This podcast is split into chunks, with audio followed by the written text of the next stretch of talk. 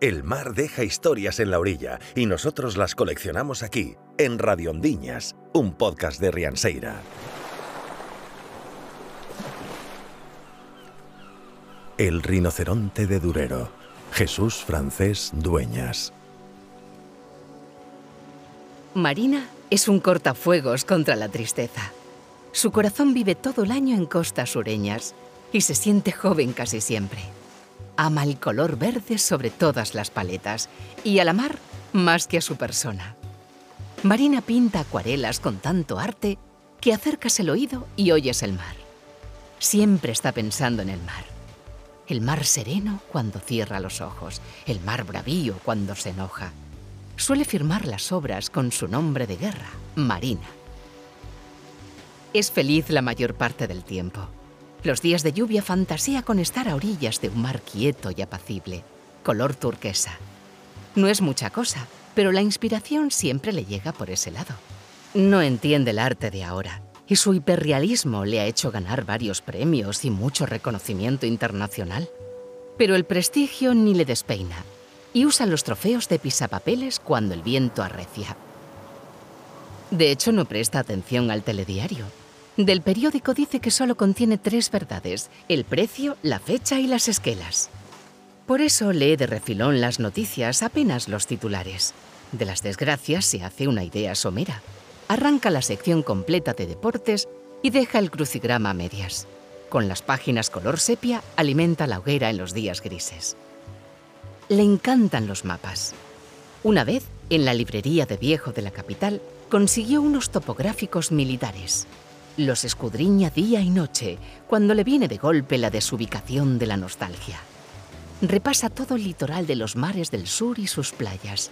Sigue la línea de la costa con los dedos. Parece descifrar con ellos una especie de lenguaje en braille y se encuentra.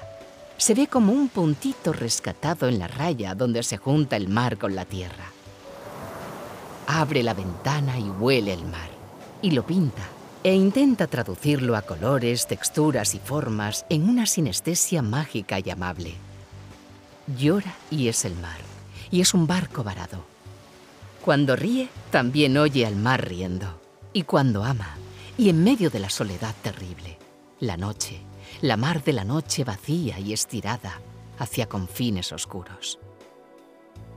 Abre la puerta y sale a pasear varios kilómetros, y luego vuelve con muchos motivos distintos para pintar de mil y una formas diferentes la naturaleza veleidosa del mar. A veces pinta el mar como una mujer acostada, otras veces la desnuda. Su cara sonríe y por dentro llora. Unas veces es un espejo o es un planeta. Las olas afectadas por el influjo de la luna. A veces el mar es solo el mar. Así es como más le gusta.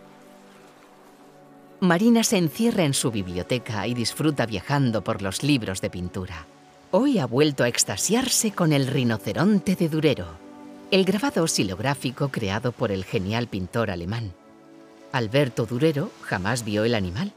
Tan solo se basó en una descripción escrita y en un conciso boceto de un artista desconocido.